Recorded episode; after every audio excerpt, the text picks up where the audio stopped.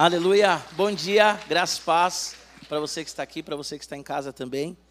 Seja bem-vindo essa manhã. Eu fico muito feliz com o convite do pastor Samuel, porque o pastor Samuel é uma referência para mim. Sempre falo isso. Não gosto de falar toda hora, porque senão ele se acha, né, Joana? Né, pastor? Senão ele vai se achar, mas ele é um, é um homem de Deus, né? Deus também transformou a vida dele. Olha como Deus é bom, né? Salva os corintianos, salva também pessoas como o pastor Samuel, surfistas, né, que ficavam ali só achando que a vida é festa, férias. Então, Deus é bom. Queridos, eu quero que vocês coloquem em pé, pode ser, por favor. Pega a sua Bíblia. Nós vamos meditar na palavra do Senhor em Mateus, no Evangelho de Mateus, capítulo 6. O Evangelho de Mateus, ele foi escrito pelo evangelista, né? Mateus, leva o nome dele. Levi, Mateus. E ele foi escrito para um público judeu, aqueles cristãos que ainda é, eram ali, né, judeus, estavam naquele ambiente ali de, de Israel, Judá, enfim. A intenção do, do Evangelho de Mateus é mostrar que Jesus ele é o Messias prometido do Antigo Testamento e também aquele que edifica a igreja. É interessante que se você ler Mateus capítulo 1, 2 e 3, nós temos pelo menos sete profecias que apontam, que remontam ali para a promessa do Antigo Testamento. Então você vai ter pelo menos sete aí, né?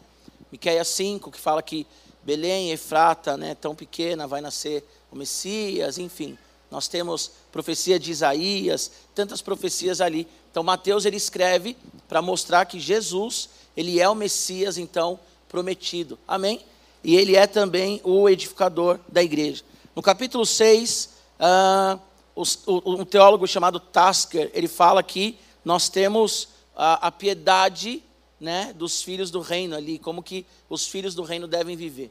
Nós vamos meditar essa manhã no capítulo 6, que também ele encontra, né, esse texto ele se encontra ali ah, no Sermão do Monte, que vai do capítulo 5 ao capítulo 7. O Sermão do Monte, na verdade, é a ética do reino. É como o Senhor ele quer que aqueles que professam o seu nome vivam na terra. Então, o Sermão do Monte, ele é para o crente. Talvez você não é um cristão, não confessou Jesus como Senhor e Salvador da sua vida. E isso é muito bom, porque você já vai ouvir um sermão também que explica como nós devemos orar. Nós, nós vamos meditar nesse texto, que é um texto conhecido até, né? Então, abra comigo aí, Mateus 6, creio que vocês já abriram. A, a minha versão, ela é NVI, tá bom? Então, vou ler aqui na NVI, Mateus 6, a partir do versículo 5. A Bíblia diz assim: E quando vocês orarem, não sejam como os hipócritas. Eles gostam de ficar orando em pé nas sinagogas e nas esquinas, a fim de serem vistos pelos outros. Eu lhes asseguro que eles já receberam sua plena recompensa. Mas quando você orar, vá para o seu quarto, feche a porta e ore a seu pai, que está em secreto. Então seu pai, que vem em secreto, o recompensará. E quando orarem, não fique sempre repetindo a mesma coisa como fazem os pagãos. Eles pensam que por muito falarem serão ouvidos. Não sejam iguais a eles, porque o seu Pai sabe do que vocês precisam, antes mesmo de o pedirem. Vocês orem assim: Pai nosso que está nos céus, santificado seja o teu nome, venha o teu reino, seja feita a tua vontade, assim na terra como no céu. Dá-nos hoje o nosso pão de cada dia. Perdoa as nossas dívidas, assim como nós perdoamos aos nossos devedores. E não nos deixes cair em tentação, mas livra-nos do mal, porque teu é o reino, o poder e a glória para sempre. Amém. Amém. Pode sentar, queridos. Como o pastor Samuel já falou, né? Eu sou o Giba. É, além de ser corintiano, né? Eu sou casado com a Mariana, tenho duas filhas lindas. Mariana faz aniversário hoje, é minha esposa. É, eu sou pastor do Radical, estou me apresentando porque talvez alguns aqui não me conheçam, né, não me conhecem. Eu sei que tem pessoas aqui que me conhecem, então, a Águida, a Ellen, né, o, o, o, Ronaldo também, Elaine e Eliane, eu sempre confundo. Enfim, tem um pessoal aqui que já é acostumado comigo, né? Euni, também aqui, ovelhinha linda do Radical. Tem, tem um pessoal que me conhece, mas talvez ah, alguns não me conhecem, porque eu sou o batista do sétimo dia. Então a minha carga horária de culto puxada é no sábado, né? Então normalmente eu não estou aqui às oito da manhã, não porque eu não gosto do pastor Samuel, mas é porque eu chego em casa muito tarde. Então ontem eu cheguei cedo. cheguei às 11 horas. Então eu, eu chego sempre muito tarde em casa, com duas crianças, então dificilmente eu chego aqui às 8, tá? Hoje eu estou aqui fazendo um sacrifício, né? Então eu sou muito enérgico, né? Mas hoje vocês, os que me conhecem, talvez vão ver um Diba diferente, porque a energia ela começa aí depois da uma, duas, né? Mas é isso aí. Amém? Olha só, hoje o nosso tema é Desperta, uma igreja avivada, ora e intercede. Aqui nós temos então Jesus, dentro do Sermão do Monte, trazendo um contraste da vida do cristão com a vida dos fariseus, daqueles que são então considerados hipócritas por Jesus. Então nós temos um contraste. O fariseu, quando ele jejuava, ele passava maquiagem para que as pessoas olhassem e falassem assim: Uau, você está então jejuando. E quando Jesus ele chama, nos chama ao jejum, ele diz assim: Olha, você quando jejuar, lava o seu rosto, saia aí tranquilo, alegre, ninguém precisa saber que você está jejuando. É claro que nós não podemos fazer disso também uma regra, porque aí nós nos tornamos fariseus. Então tem gente que diz assim: Ah, eu estou jejuando, ninguém pode saber. Não é isso que Jesus está falando. Mas você não precisa também sair pelos quatro cantos falando assim: olha, eu estou em jejum. Olha, pastor Samuel, como eu estou emagrecendo. É o jejum. Olha, pastor Joanã, que benção a minha vida. Te cumprimentei diferente porque eu estou jejuando. Nós não devemos fazer isso. Então, os fariseus, eles tinham vários comportamentos esquisitos. E um deles era em relação à oração. Quando os fariseus, eles oravam, eles oravam alto nas praças para que todo mundo olhasse e falasse: olha, aqueles homens, eles são piedosos. E o que Jesus está ensinando aqui é que a piedade não tem nada a ver com exibição, exibicionismo, mas a piedade tem a ver com intimidade. A piedade, a oração, tem a ver com você estar primeiramente em Jesus Cristo. E aí sim faz sentido a oração em público, a oração no culto, aí faz sentido o culto aqui, o, o, culto coletivo, a reunião dos santos, né? Inclusive ali o Marquinhos com a camisa dos santos. Também Deus é bom, salva os santistas. E olha que ele não é idoso, olha só, é um santista e é jovem. Então, o Senhor ele nos chama para a reunião aqui dos santos, mas o domingo ele é só uma manifestação daquilo que nós já vivemos durante a semana. É ou não é? Então Jesus aqui ele vai ensinar os seus discípulos a orarem. E eu quero fazer essa manhã apenas duas observações nesse texto, tá bom? duas observações. Talvez você já leu o livro sobre a oração, é, é, chamada de oração do Pai Nosso. Talvez você já leu bons livros sobre o Sermão do Monte. Tem bons livros. Tem o livro do Carson, que é muito bom. Tem o livro do, do Agostinho também. O Agostinho, ele é um pouco, ele, né, ele, como que a gente fala? Ele, ele, ele é muito alegórico, né? Então tem algumas coisas do Agostinho de Pona que a gente tem que tomar cuidado mas é um grande nome também na teologia. Mas tem o, o, do Carson, é maravilhoso. E tem a escola bíblica ministerial também, que nós temos um módulo chamado é, Mateus, o Evangelho de Mateus, que você vai entender um pouco aí sobre o Sermão do Monte, sobre a oração do Pai Nosso. Mas hoje eu quero trazer aqui somente duas observações dentro da proposta da nossa mensagem, tá? E a primeira observação que eu quero fazer com você é que a oração ela é um convite à intimidade. Leia comigo os versículos 5 até o versículo 8. E quando vocês orarem, não sejam como os hipócritas, eles gostam de ficar orando em pé nas sinagogas e nas esquinas, a fim de serem vistos pelos outros. Eu lhes asseguro que eles já receberam a sua plena recompensa. Mas, quando você orar, vá para seu quarto, feche a porta e ore a seu pai que está em secreto. Então, seu pai que vem em secreto o recompensará. E quando orarem, não fiquem sempre repetindo a mesma coisa, como fazem os pagãos. Eles pensam que por muito falarem, serão, serão ouvidos. Não sejam iguais a eles, porque o seu Pai sabe do que vocês precisam antes mesmo de o pedirem. Vocês orem assim: Pai nosso, que estás no céu, santificado seja o teu nome. Esse quando, ele é uma, é uma conjunção é uma conjunção que tem a ideia também, a nuance de um convite.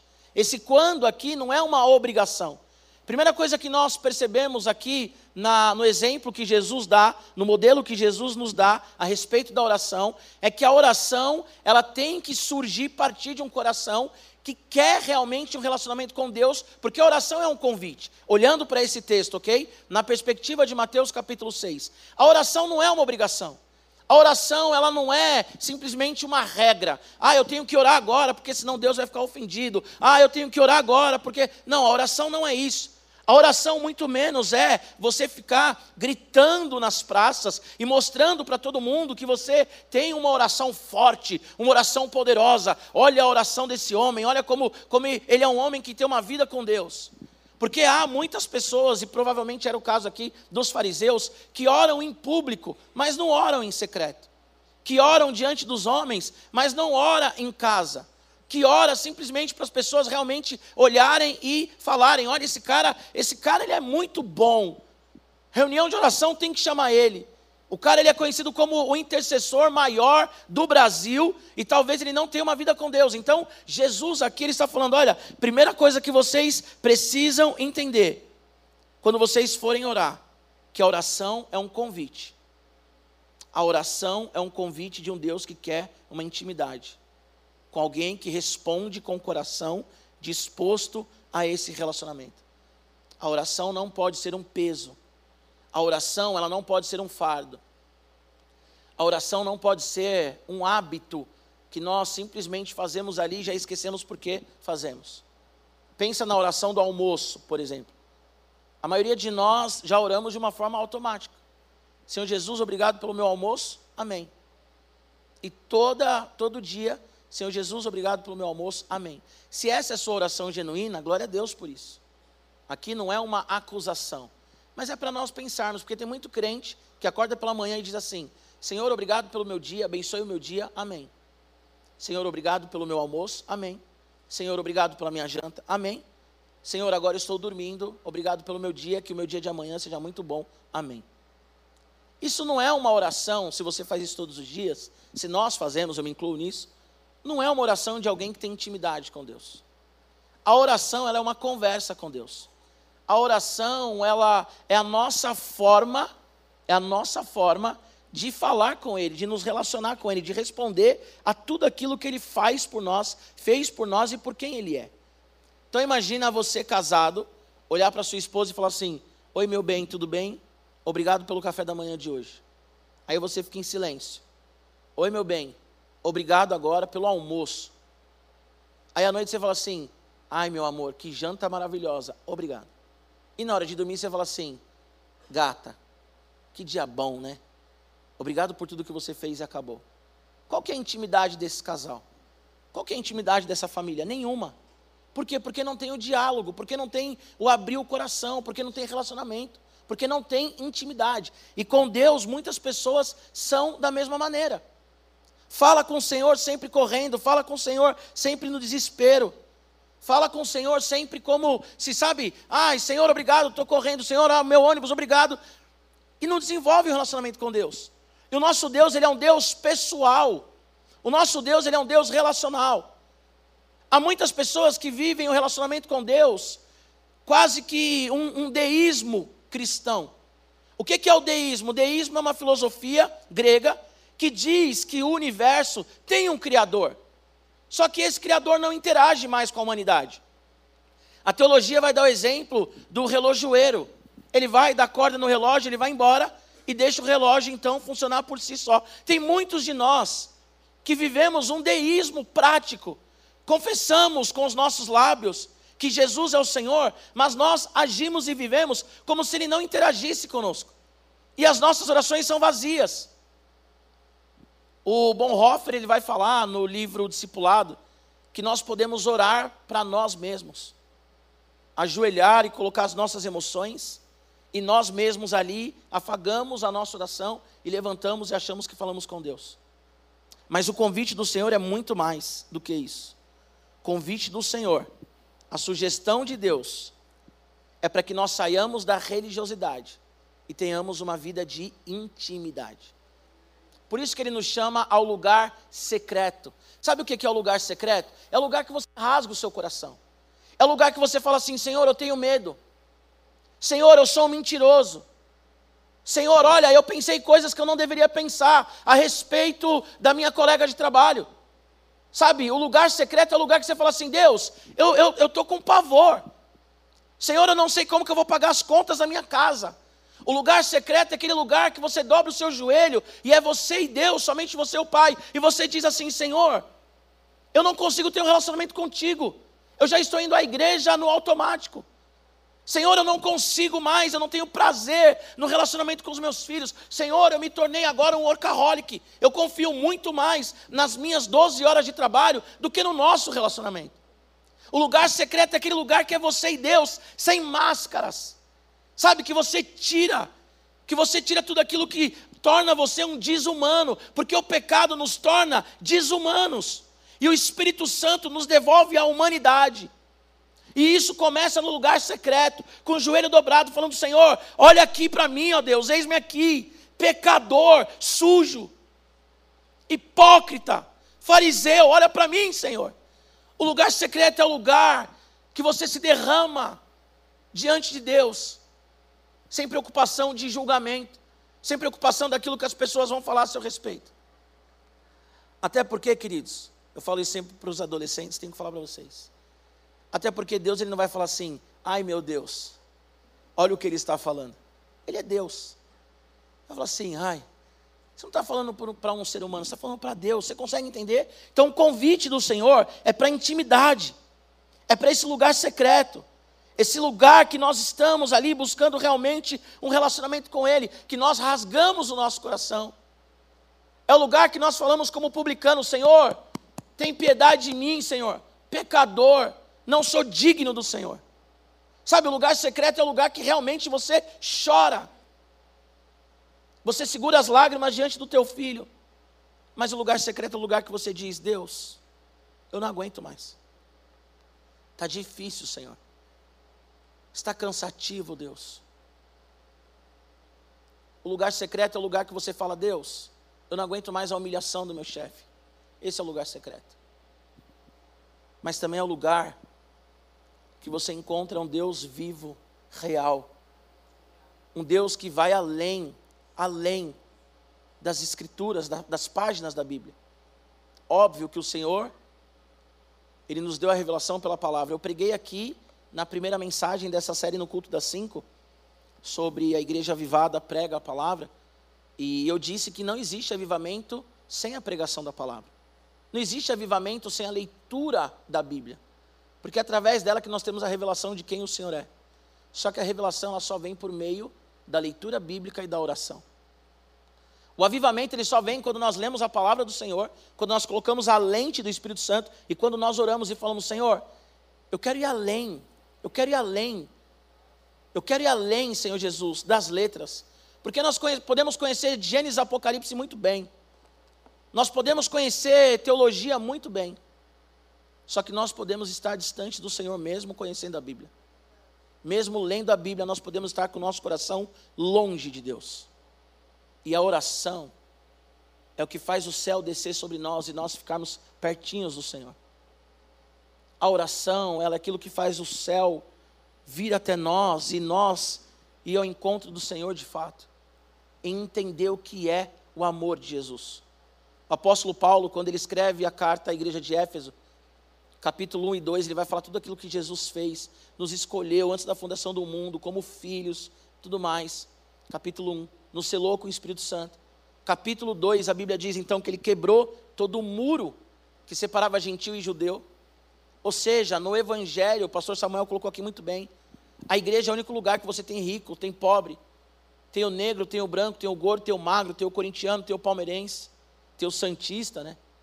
Tem aqueles que têm mundial e não tem mundial, voltando ao corintiano e palmeirense. A igreja é o único lugar que as pessoas se relacionam baseados no amor. E aí, Paulo, quando ele expõe tudo isso, capítulo 3, ele começa assim: por essa causa eu me coloco de joelho. Para que vocês compreendam o que é o Evangelho. Em Efésios ele ainda diz: Eu oro para que vocês compreendam a altura, a profundidade, a largura e a extensão do amor de Deus porque só a oração nos dá de fato a percepção de quem o Senhor é. Agora, olha que interessante.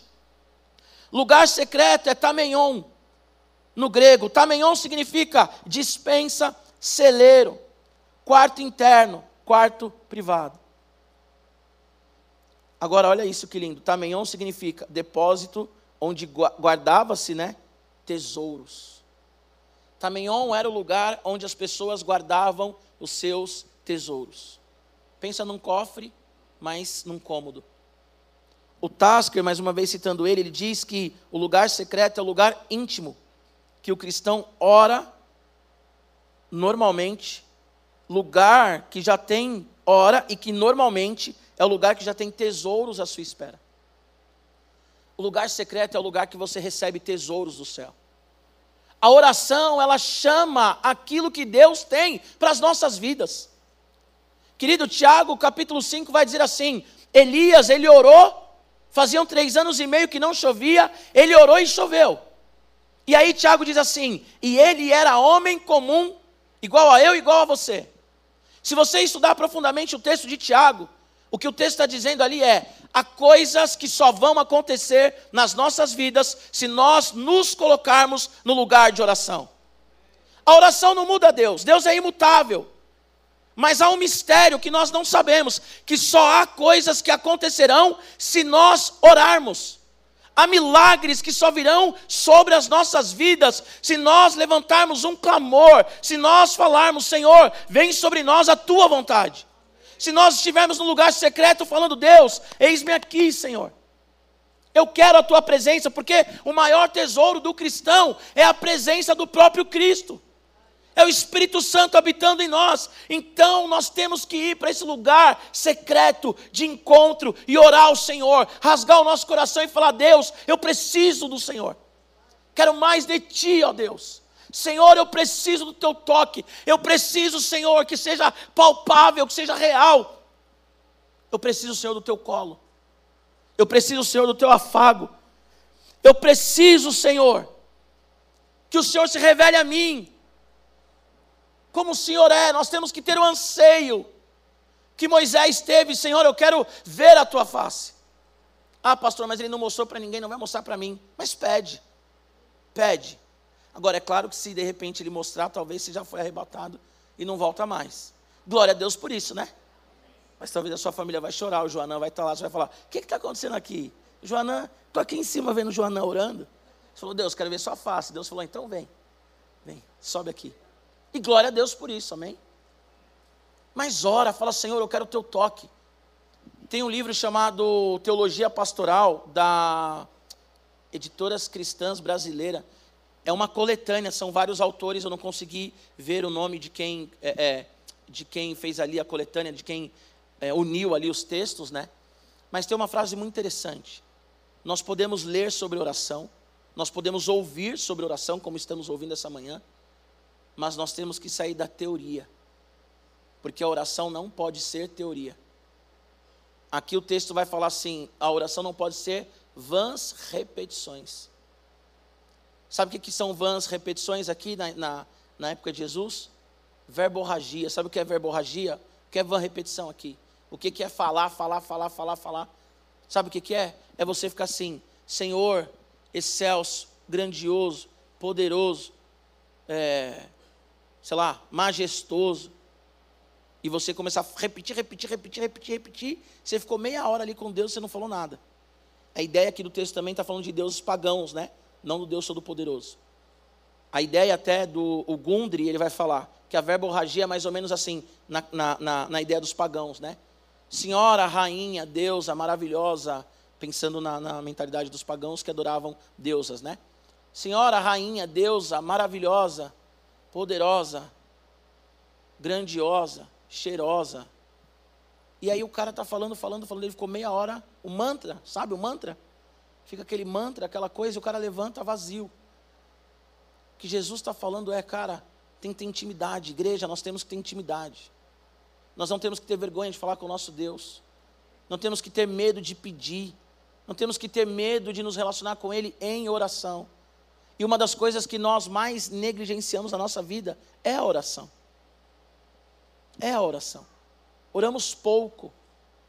Oramos pouco. Oramos cinco minutos e achamos que é o suficiente. Não estou falando aqui do tempo, simplesmente, mas também a pouca qualidade nas nossas orações. E o Senhor, Ele nos chama para o secreto. Tem um homem chamado Boldes, E.M. Boldes, um pastor metodista. E ele escreveu que o John Wesley, ele orava pelo menos duas horas por dia pela manhã. Martinho Lutero, você já ouviu isso, né? Várias pessoas falam. Martinho Lutero, certa vez ele disse assim: Eu tenho tanta coisa para fazer que eu oro pelo menos três horas por dia. Porque se eu não orar três horas por dia, o diabo ele já conseguiu vantagem sobre a minha pessoa. Charles Finney, um grande avivalista dos Estados Unidos, ele orava, fazia vigílias de oração, até o corpo dele não, não aguentar mais. Certa vez ele foi para uma floresta e ele orou a noite inteira, até receber o batismo com o Espírito Santo. Porque eles entenderam, esses homens, que a oração, o lugar secreto, é o lugar de convergência entre o céu e a terra. É o lugar em que nós encontramos o Senhor. É o lugar em que Deus ele deixa de ser simplesmente um Deus distante e ele se torna o Deus de perto. O lugar da oração é o lugar que o Senhor se revela a nós, como nunca foi revelado antes. Esse é o lugar da oração. Olha que lindo, Jesus ele diz assim: vocês quando orarem, orem Pai Nosso. O nome do Deus cristão é Pai. O nome do Deus cristão é Pai. A maior intimidade que o, um homem ele tem na vida com a sua esposa e com seus filhos. A minha filha mais velha, a primeira vez que ela me chamou de pai, eu quase infartei. Eu falei, Senhor, não posso morrer agora, tenho uma vida pela frente. A minha filha, ela me chamava, agora ela chama de pai, normal, papaizinho e tal. Mas ela chamava de papaizão quando ela começou a me chamar. E aquilo, aquilo quebrava o meu coração. Eu podia estar nervoso. A Mari fala para mim, pastor, que as minhas filhas me dobram, né? Ela não é que dobra, eu sou longânimo. Porque eu estou bravo com elas, elas falam assim, ai, papai. Aí a pequenininha tem três anos. Ela já pegou, já entendeu o esquema. Aí ela fala assim, paizinho. Ela fala, ah. Aí a Mariana, amor, você é muito mole, muito mole. Eu falei, calma, calma que eu estou levando do meu jeito. Cada um tem o seu jeito, elas estão entendendo o que está acontecendo aqui mas já estou mole. Aí a boquinha começa a tremer aqui para rir, né? Você você está corrigindo ela, ah, papaizinho. Você tá... Porque é, é o maior grau de intimidade, sabe? São os filhos. Saiu de você. Tem o seu rostinho. A Heloísa às vezes está por aqui, o pessoal. Nossa, ela é sua cara. Fui pregar ontem numa igreja, saí do radical, fui pregar numa igreja. Aí o pessoal lá falou assim: aquela menina ali é sua filha, né? Eu falei, é minha filha. Nossa, ela é sua cara. Aí eu mostro a pequenininha, ah, parece, mas a maior, porque a pequenininha era parecida com a mãe, né? Parecida com a mãe. A Elo é a minha, é a minha, é a minha cara melhorada, né? A Elo é a coisa melhor. Mas olha só, o Deus cristão, Jesus ele revela: vocês quando orarem, vocês vão orar Pai Nosso. Olha a intimidade da oração. Deus ele deixa de ser apenas, e o apenas aqui não é diminuindo, mas Deus ele deixa de ser o Deus apenas de Abraão, Isaac e Jacó, e ele é o Deus de Abraão, Isaac, Jacó e do Giba. Ele é o seu Deus, o seu Pai, que enviou o Filho primogênito, aquele que não se envergonha, como diz Hebreus, de nos chamar de irmãos, para morrer no nosso lugar. Esse Deus do lugar secreto, que é o maior tesouro que nós podemos receber, Ele te chama de filho. Talvez você cresceu aí com uma orfandade.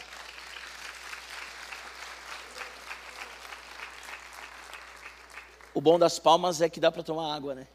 Eu perdi o time aqui da água, mas tudo bem. Talvez você cresceu com uma orfandade, se desenvolveu com uma orfandade.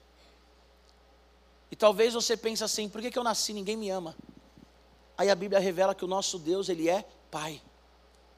Queridos, tem uma pregação que eu nunca esqueci na minha vida. Eu vim de uma orfandade. O meu pai, ele traiu a esposa dele com a minha mãe, ele queria que minha mãe abortasse, minha mãe não abortou. Por isso eu estou aqui hoje. Não sejam a favor de aborto, tá bom? Até por princípios cristãos, enfim, mas aí o pastor Samuel fala isso outro dia, ou já falou, enfim. E eu sempre cresci com isso, tive uma, uma vida muito precoce, assim, de pecado mesmo, de erro, de, de, de pequenos delitos, né? Corintiano, né, pastor Samuel? Então, pequenos delitos, aquela coisa. E eu lembro que um dia eu entrei na igreja, eu já ia na igreja algumas vezes, mas não fazia sentido. Aí um dia eu entrei na igreja, o pastor estava pregando esse texto, e ele disse assim: quando você orar, você vai falar, Pai Nosso. Eu não lembro mais nada daquele sermão. Eu lembro que eu comecei a chorar e eu cheguei para minha mãe, eu tinha 14 anos na época. Eu cheguei para minha mãe e falei assim: mãe, eu tenho um pai. E eu tenho um pai que não me abandona. E mais, esse pai foi ele que me fez. E eu sou parecido com ele. Durante muitos anos da minha vida, até quando eu conheci o Chiquinho, conheço o Chiquinho há 21 anos. Durante, o Chiquinho me conheceu magro, olha só. Durante muitos anos da minha vida, quando eu ia para a igreja, eu falava assim para minha mãe: mãe, estou indo para a casa do meu pai. Você consegue entender? O nosso Deus olhou para nós, pecadores, inimigos.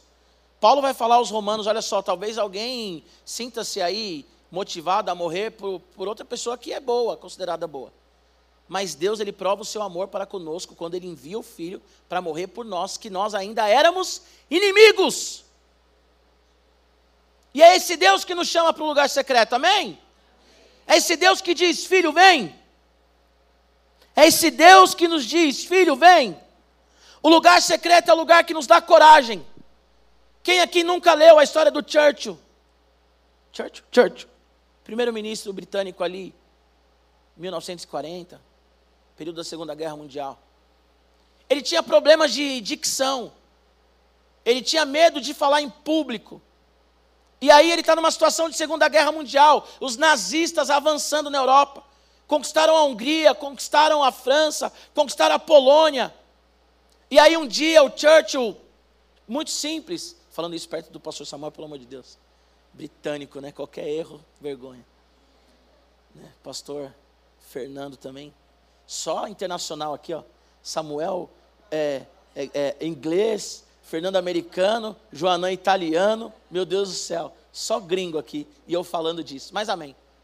E aí ele está num trem, ali num trem, ele começa a perguntar: e aí, o que, que vocês acham da guerra? O que, que vocês acham da guerra? Aí de repente, um, uma criança, um adolescente, mais ou menos, ele diz assim: We never surrender. Acho que é isso. Nós nunca nos rendemos. Aí o Churchill, ele pronuncia então ali um, um sermão, né? Ele vai e fala ali e dá ali a voz dele. E é interessante que os nazistas estão ouvindo. Isso sai no rádio, o pronunciamento do Churchill, sai no rádio, todo mundo escuta. E aí os britânicos falam: quer saber? Vão para cima, vão manter resistência. Pastor Giba, o que, que isso tem a ver com a pregação? Há relatos que ele passou a noite inteira orando para dar esse discurso. Porque o lugar secreto é o lugar também que te dá coragem, força, que te dá autoridade, sabe? Aquela conversa difícil que você tem que ter no dia seguinte. Passa a madrugada em oração, que você vai ser capaz de falar diante dos nazistas aqui, fazendo uma, uma metáfora. Você vai conseguir falar diante das pessoas, pronunciar aí palavras de coragem. Esse homem é um grande homem da história da humanidade.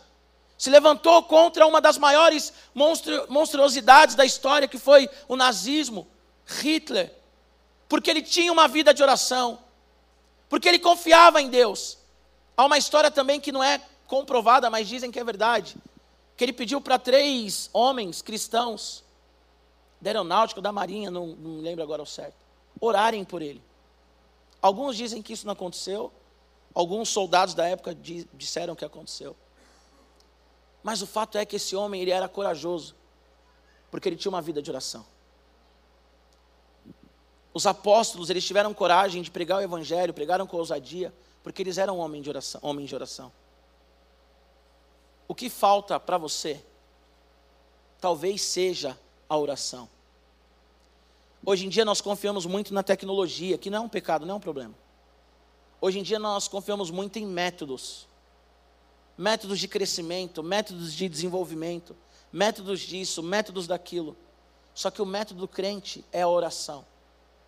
O método do crente é o lugar secreto em que o Espírito Santo vai e diz: faça assim.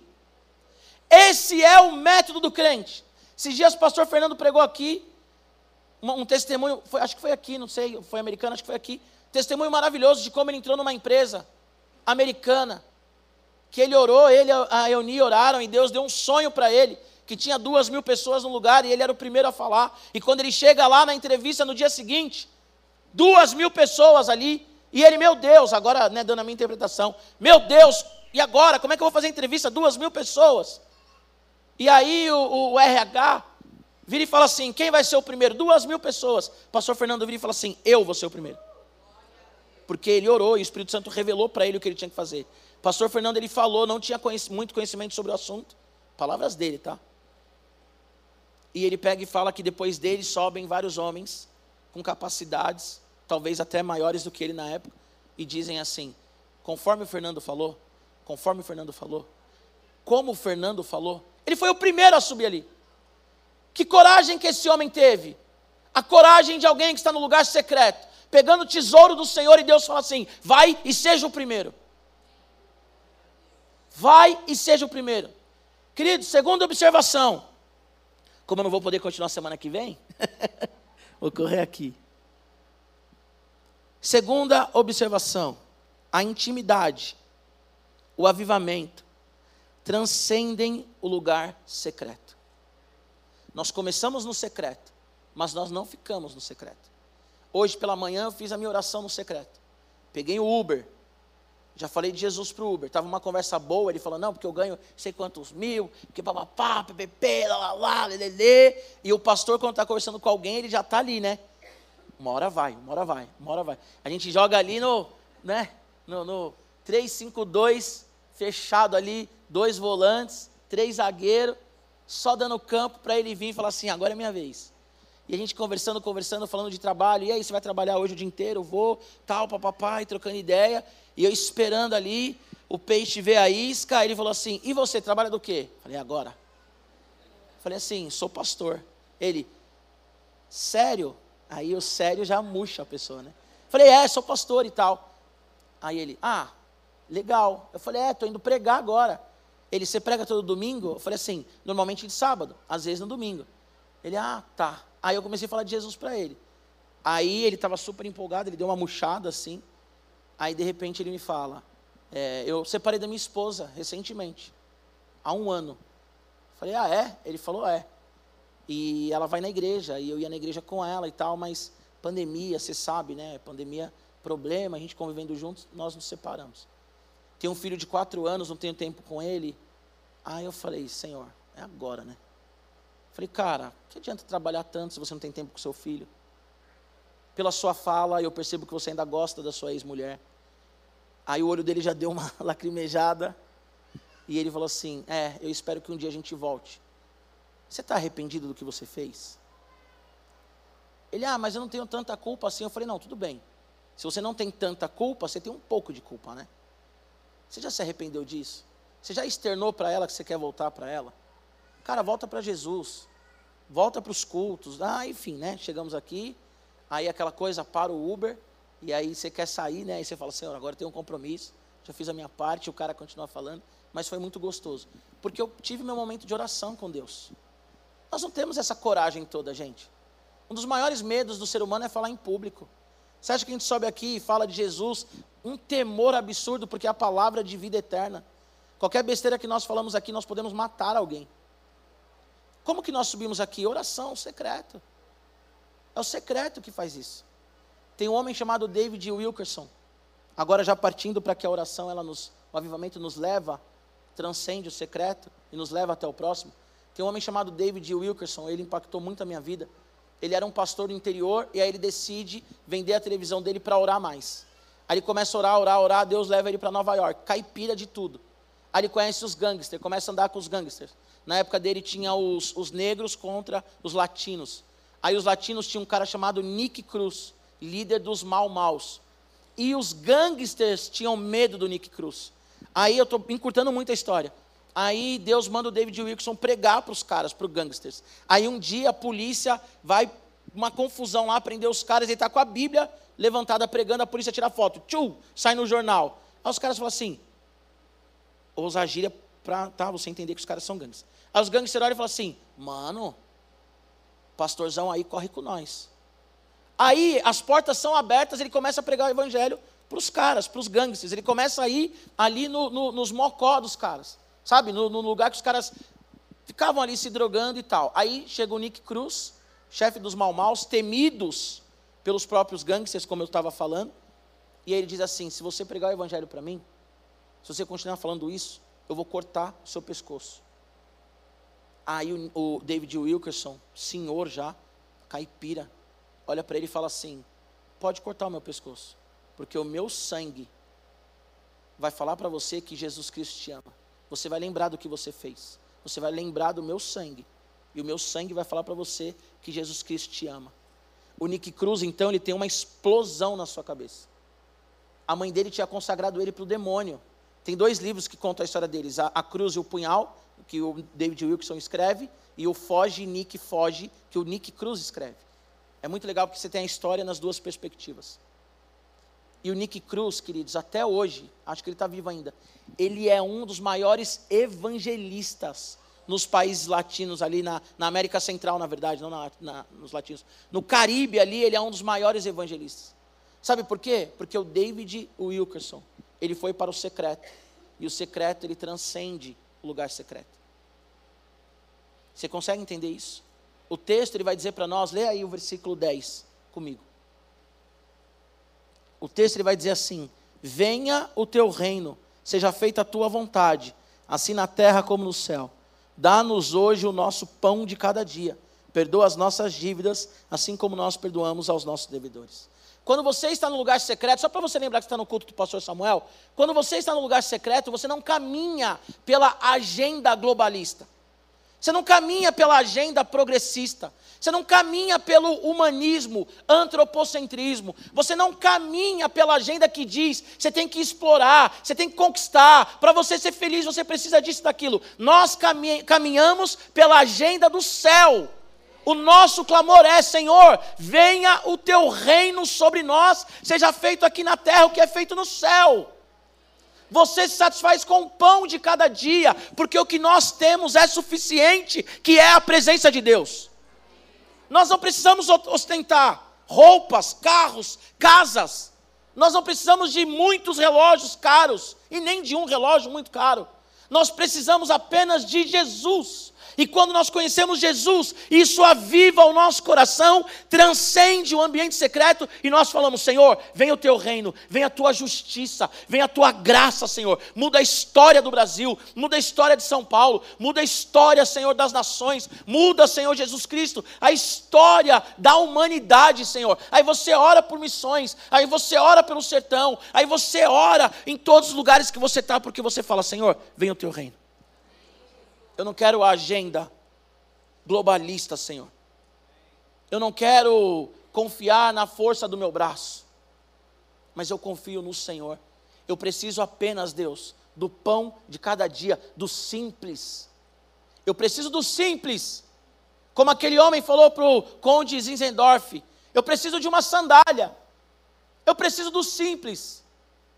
Preciso do simples, eu preciso de um bilhete único para pegar o metrô, o trem, o ônibus. Preciso de 30 reais para pegar o Uber, para pregar o Evangelho, é isso que eu preciso. Preciso do simples, e o que nós temos, nós compartilhamos. O crente foi chamado para viver em comunhão, vocês ouviram isso semana passada. Viver em comunhão é ter tudo em comum, é partilhar o que tem. Nós precisamos apenas do Senhor Jesus. E nós encontramos Ele no lugar secreto de fato, como Ele é. E isso transcende, isso vai além. E nós falamos, Senhor, vem sobre nós o teu reino.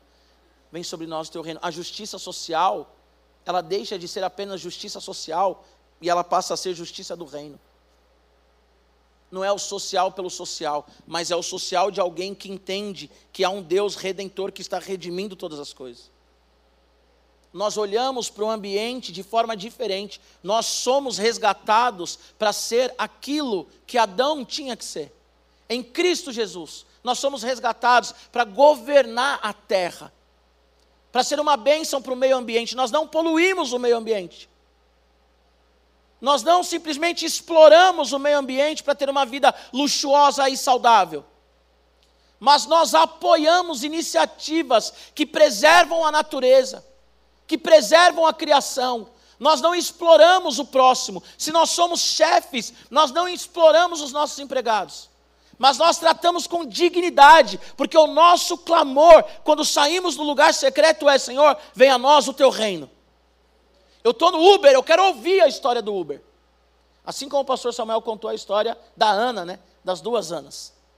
Nós queremos ouvir a história das pessoas. Assim como o pastor Joanã, na polícia, quando ele está fazendo capelania no hospital, ele quer ouvir a história das pessoas. Nós temos que parar, olhar nos olhos das pessoas. Porque hoje todo mundo corre demais. Porque hoje todo mundo vive a agenda globalista, sim. Tenho que trabalhar, eu tenho que não sei o quê, não tenho tempo. Comemos em pé. Nós temos uma hora de almoço, nós comemos em 10 minutos. E já pegamos o celular e tá, tá, tá, tá marcando reunião, respondendo. Nós não paramos para olhar nos olhos das pessoas. Só que se você está no lugar secreto, quando você sai, você sai com o coração quebrantado e você olha nos olhos das pessoas. E você diz: Tudo bem, Pastor Fernando? Tudo bem, Chiquinho? Tudo bem, Águida?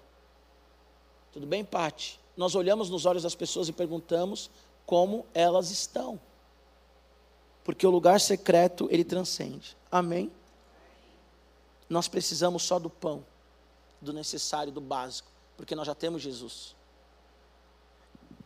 Quando nós saímos do lugar secreto, nós falamos: Senhor, perdoa as nossas dívidas, assim como nós perdoamos os nossos devedores. Quando nós saímos do lugar secreto, nós não queremos a nossa justiça pessoal, mas nós queremos a justiça do reino. Nós não queremos a vingança, ah, vou vingar. Ah, fulano vai ver o que ele fez para mim. Não vai ver. Senhor, vem com a tua justiça, Deus. Quando você é ofendido, você perdoa. Sabe por que você perdoa? Porque você entende aquilo que Deus fez por você.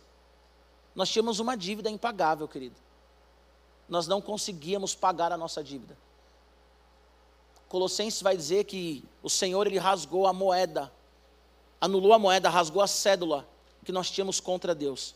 Escuta aqui uma coisa. Tem muito crente que se desenvolve na fé falando assim: Jesus ele pagou para o diabo o que nós devíamos, nós estávamos presos. Esquece o diabo. Amo muito o C.S. Lewis, mas nas Crônicas de Nárnia ele pisa um pouco na bola, no filme, pelo menos, nunca li o livro. Quando tem aquele lance, sabe, da bruxa lá, da feiticeira negociando com o leão, e muita gente acha que foi assim. O mal negociando com o bem, esquece. A nossa dívida era contra Deus, o Pai nós demos as costas para Deus, o Pai.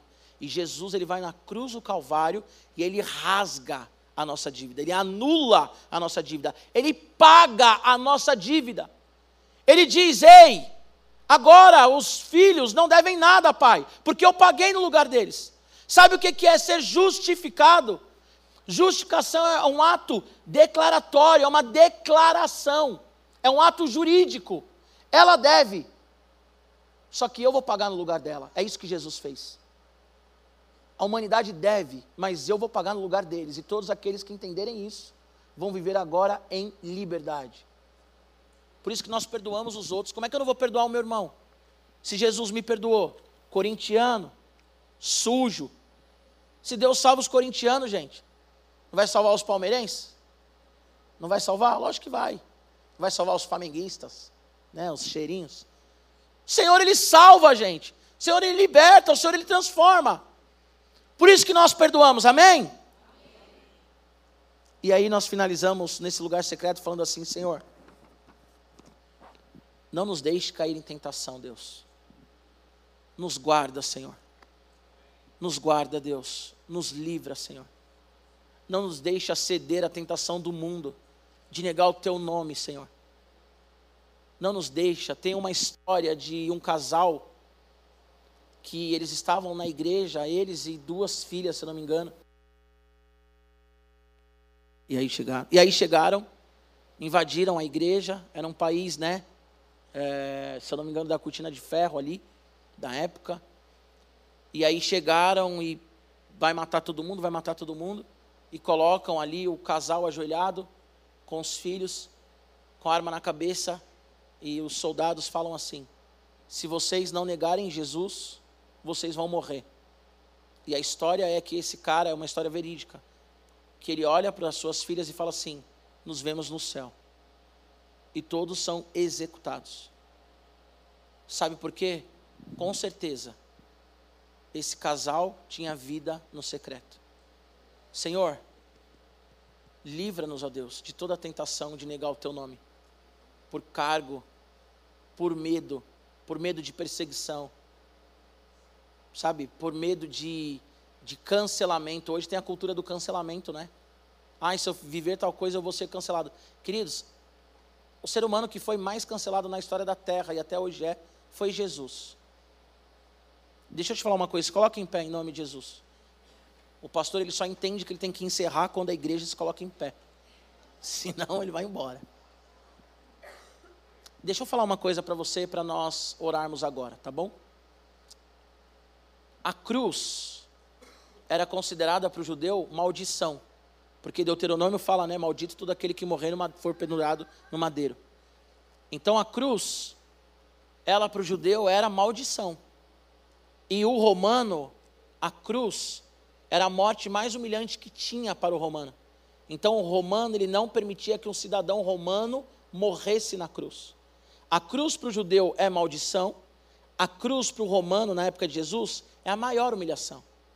Quem morre na cruz? Eu vou traduzir para você entender, colocando aqui na nossa perspectiva de grau aí, de importância, na nossa humanidade falha e fraca. O que, que é a cruz?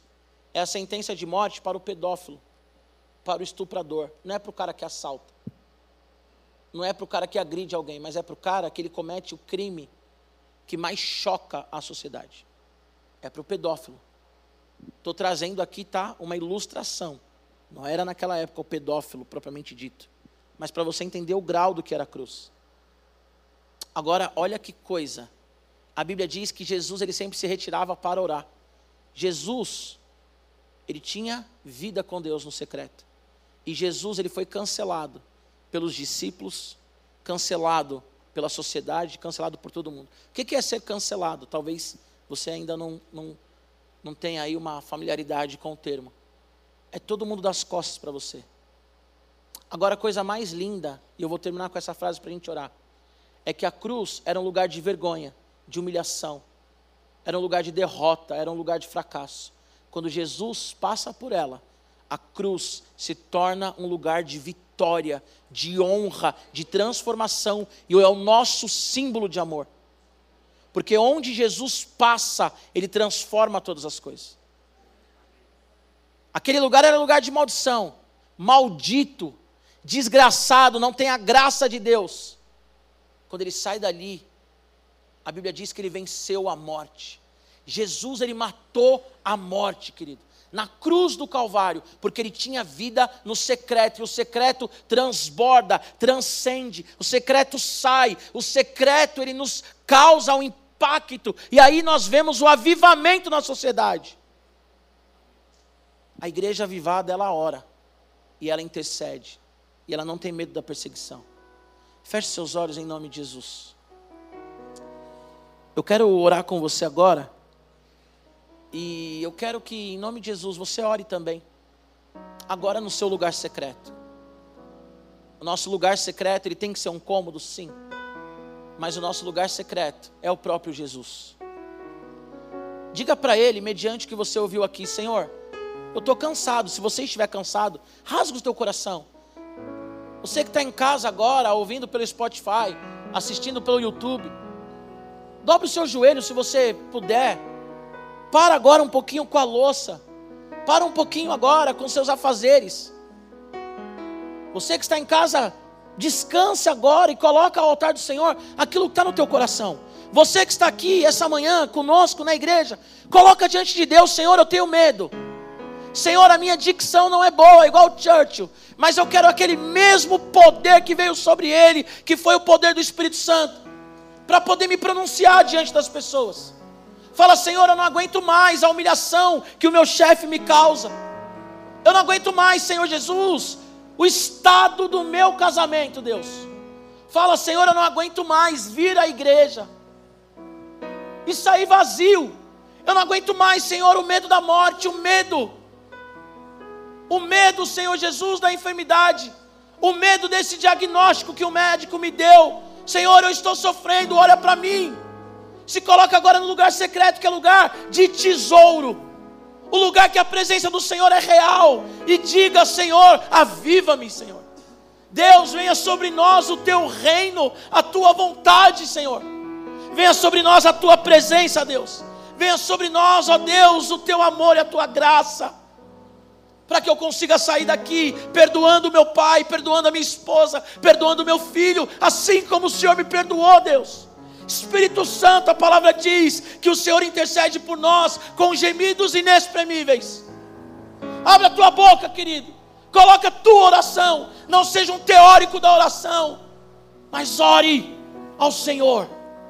Nós vamos cantar um louvor agora. Se você não conseguir orar, que esse louvor seja a sua oração. Mas abra a tua boca e diga: Senhor, eu preciso desse toque, preciso desse avivamento. Eu preciso, Deus, ser a igreja que ora e a igreja que intercede, Senhor. Feche seus olhos em nome de Jesus. Ore ao Senhor, cante ao Senhor em nome de Jesus.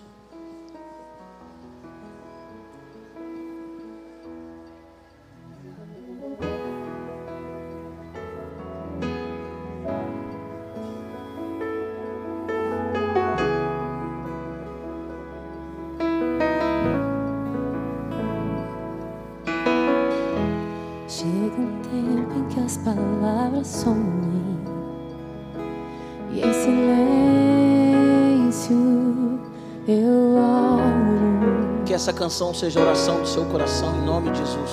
Num lugar onde ninguém me vê, mas teus olhos ainda me enxergam, eu choro.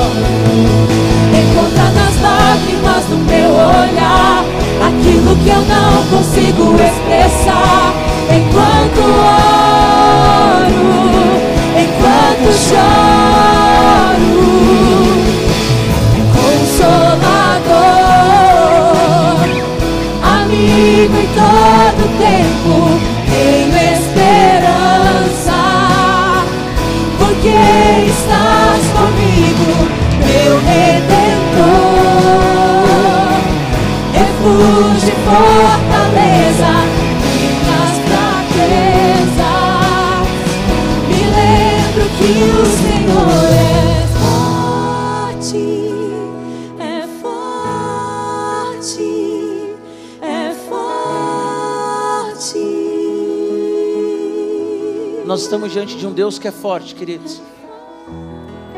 E essa força é derramada sobre aqueles que oram. E há uma força também na oração comunitária. Eu vou pedir mais uma vez que você feche os olhos, por favor. Quero chamar os pastores aqui à frente, pastor Joanã, pastor Fernando, pastor Samuel aqui à frente, Chiquinho, Eliana, Euni.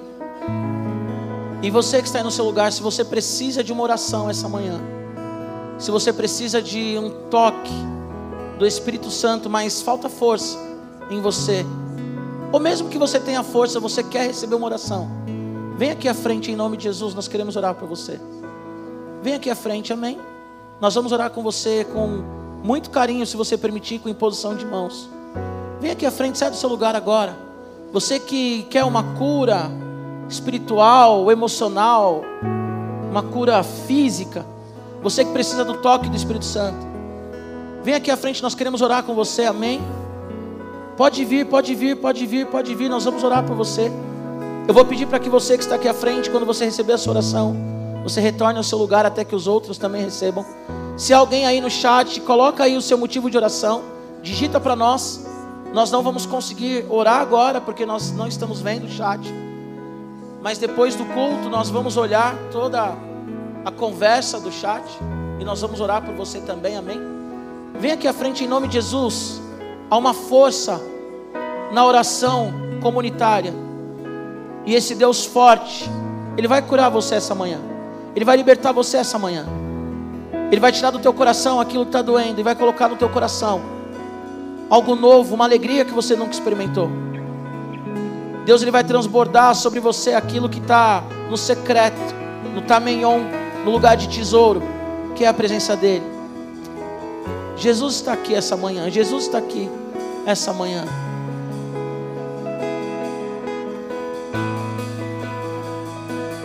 É forte, é forte.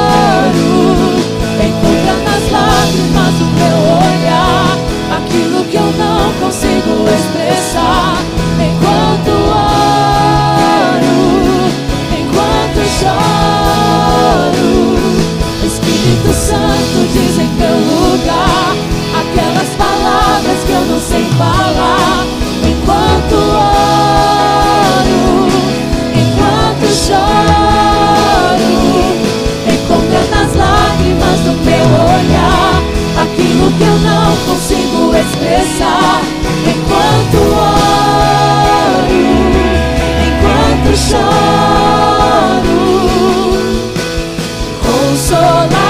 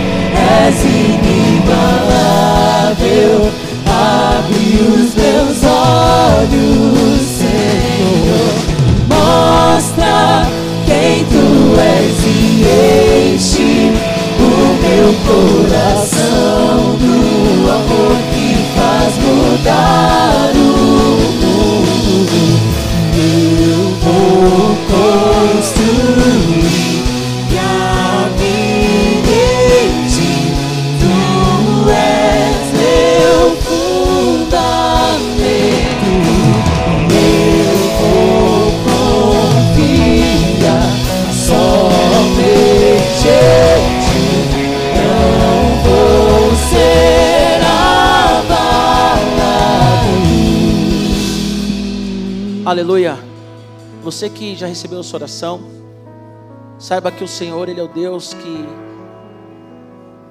tem tesouros no lugar secreto. E tudo aquilo que foi orado por você, eu creio que veio da boca de Deus. Amém? Você que está no seu lugar também. Quero fazer um último apelo. Mais uma vez eu peço que vocês fechem os olhos. Não existe um milagre no fechar os olhos, mas existe uma concentração, né? De não ficar distraído com as coisas no entorno. Quero fazer um convite para você essa manhã.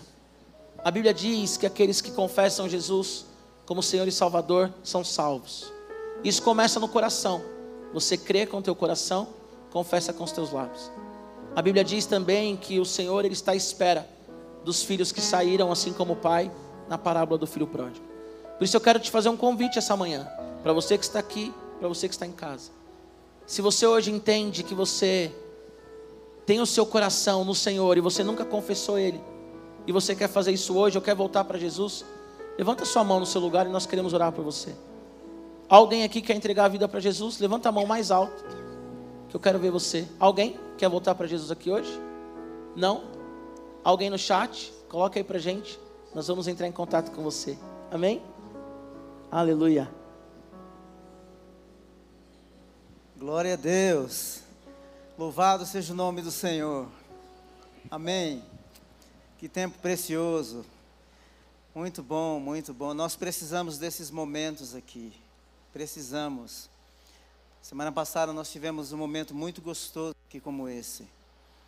E eu quero desejar a você uma semana muito abençoada, cheia da graça do Senhor. Amém? Bruna, muito bem-vinda, viu? Bruna, Lana e Maite. Não sei. A Bia também? Muito bem-vinda. Deus te abençoe. Queridos, eu gostaria que você gravasse uma frase é, que o Senhor me deu ali enquanto nós encerrávamos.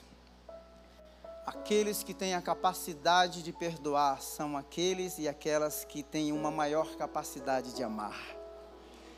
Então, se você precisa perdoar alguém, perdoe. Deus te abençoe em nome de Jesus.